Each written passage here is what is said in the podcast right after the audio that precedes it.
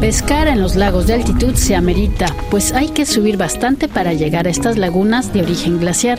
En esta ocasión, una caminata con 700 metros de desnivel. Merci.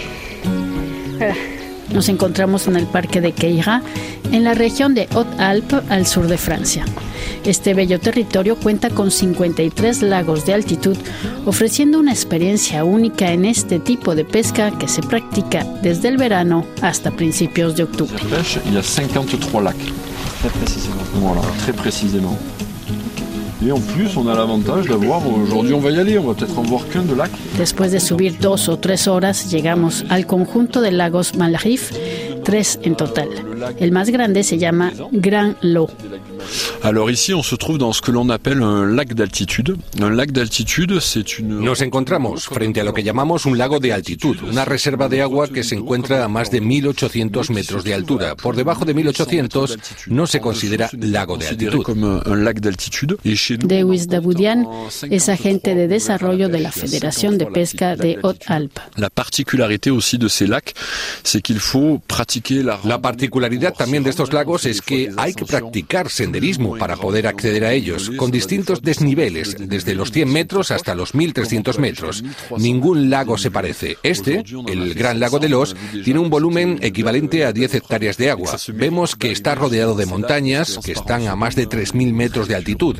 El lago está a 2.600 metros. Podemos sentir el aire fresco. En invierno, estos lagos se cubren de nieve y la superficie se congela por completo. Ahora estamos en verano y ya hubo el deshielo. El agua es transparente, cristalina, pero sumamente fría. Recordemos que es un lago de origen glaciar.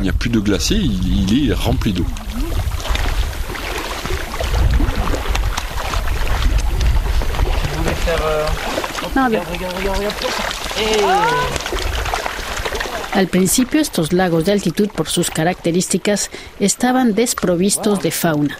Fue el hombre que, desde la Edad Media, aprovechó estos estanques para cultivar los peces. Davis Davoudian. Alors normalement, il n'y a pas de poissons dans les lacs d'altitude, on est beaucoup trop haut. De manera natural, no hay peces en los lagos de altitud. Estamos demasiado alto y es imposible su reproducción. de- il y a pas de présence de poissons. Par contre, euh, depuis des, des- des milliers d'années, Pero desde hace siglos, el hombre, ya sean los pastores que vienen aquí con sus rebaños o los nómadas, aprovechaban estos lagos para cultivar y engordar peces y así tener acceso al alimento fresco en este lugar tan inhóspito. El hombre empezó pues a trasladar peces hasta acá. Trajo la especie más adaptada, la trucha fario, nativa del arroyo Gil, que se encuentra más abajo en el valle. Capturaban peces en este arroyo, los colocaban en bocales y con asnos o bien a pie los subían hasta acá, para luego vertirlos en el lago y hacerlos engordar y así aumentar los recursos acuíferos del lago.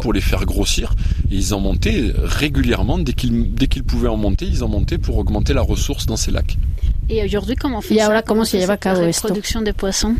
Alors aujourd'hui, on a, on a un peu, euh, on a un peu changé de méthode. Hoy hemos cambiado un poco de método, ahora subimos los peces en helicóptero. Esto se hace en un solo día, mejor dicho. Même une matinée. Et sur une matinée, on fait des transports en hélicoptère. En una sola mañana se transportan crías de pez eh, que se llaman alevines en bolsas hasta los lagos y hay unos voluntarios que están ya allí para recepcionar las bolsas. Los voluntarios van a aclimatar a los alevines y con cuidado los van a vertir en los diferentes lagos de altitud.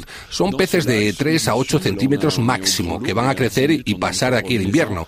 Hace un rato en el lago vimos peces de 12 a 15 centímetros. Seguramente son peces del año pasado que ya crecieron y el próximo año alcanzarán un tamaño de 20 centímetros más o menos. Et qui arriveront au bout d'une troisième année à une taille de 20 cm à peu près euh, dans le lac.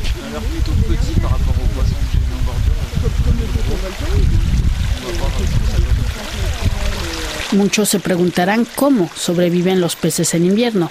En realidad solo la superficie del lago se congela, los peces descienden a aguas más profundas donde la temperatura es más clemente y esperan el deshielo para volver a subir y buscar alimento.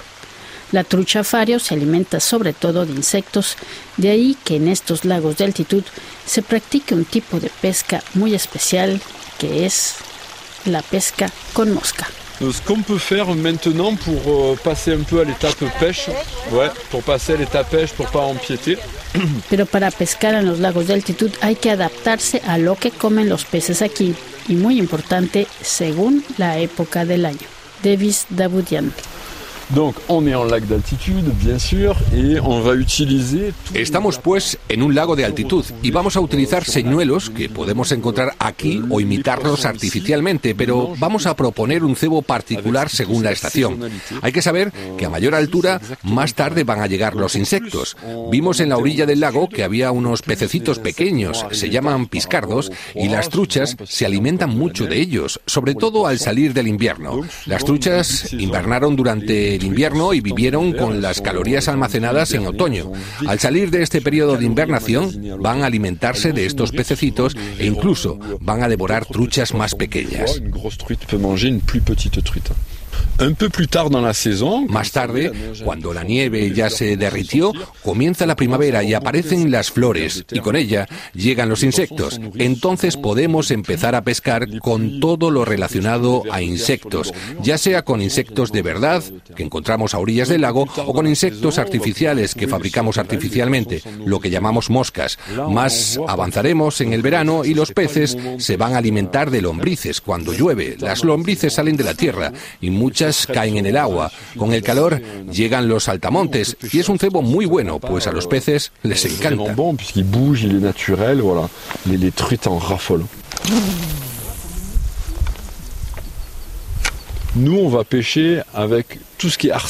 Nosotros vamos a pescar esta vez con un señuelo artificial. Vamos a tratar de imitar un pececito como el piscardo. Vamos a tratar de copiar insectos que puedan caer al agua y la trucha va a buscarlo en la superficie. Les truites viendraient chercher à la surface. Euh, je vais lancer un peu euh, l'introduction, Man. Je lance un peu l'introduction là. Et après, je te laisserai passer à la, voilà, à la pêche.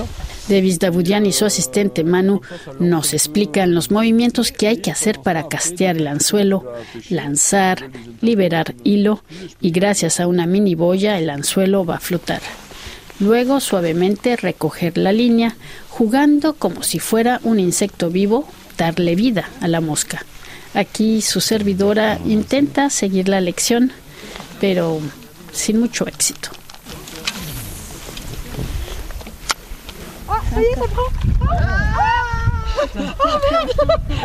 Otros del grupo tienen más suerte, aunque por la emoción el pez se les escapa.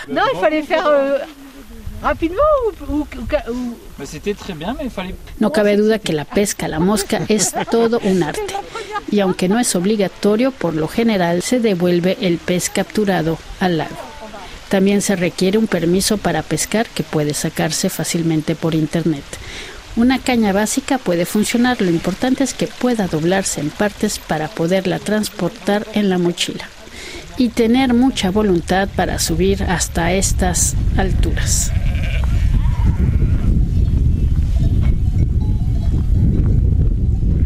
Estos lagos están en un territorio protegido, el Parque Natural Regional de Queira, creado en 1977. Alexia Grossin trabaja para la oficina de turismo de Guilestroy Queira. Alors, ce parc, euh, il est dans euh, les Alpes du Sud. Este parque se encuentra en los Alpes del Sur, frontera con Italia, y se distingue por su altitud. Hay ocho comunas en este parque y son los pueblos habitados todo el año a mayor altura de Europa. La comuna más alta es la de Saint-Véran, a 2.042 metros sobre el nivel del mar. En ella viven 300 personas todo el año. Este parque se encuentra después del Col de Lotare, un paso de montaña montaña cerca de Briançon y la ciudad más cerca de Italia es Turín, a una hora y media en coche. Tenemos un clima muy mediterráneo y a la vez una gran altitud, por lo que vamos a tener especies que no se encuentran en otros lugares. Tenemos esa particularidad climática.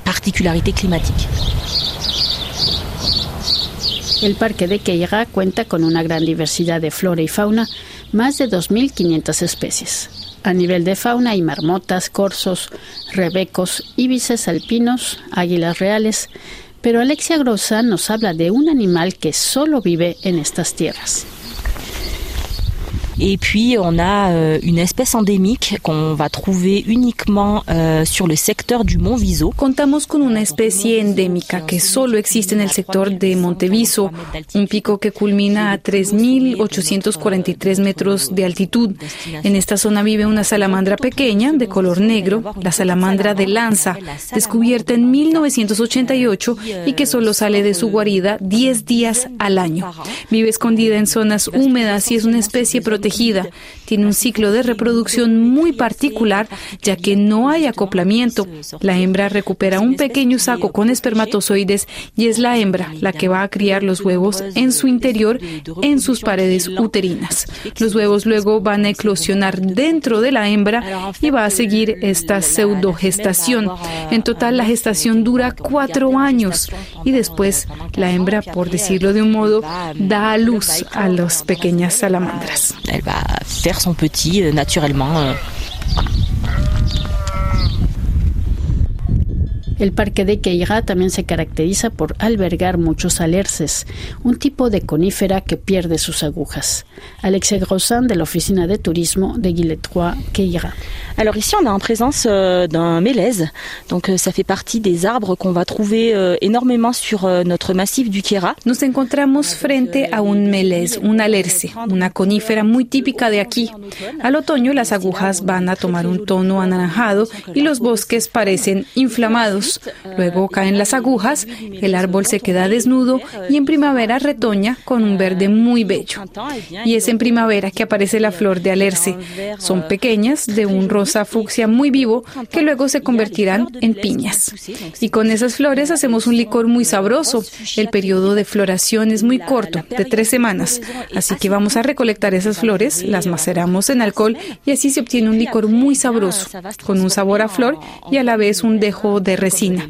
Es muy delicado, muy rico. Un petit peu fleuri, mais elle a aussi un petit goût de sève derrière. C'est assez délicat, c'est très bon.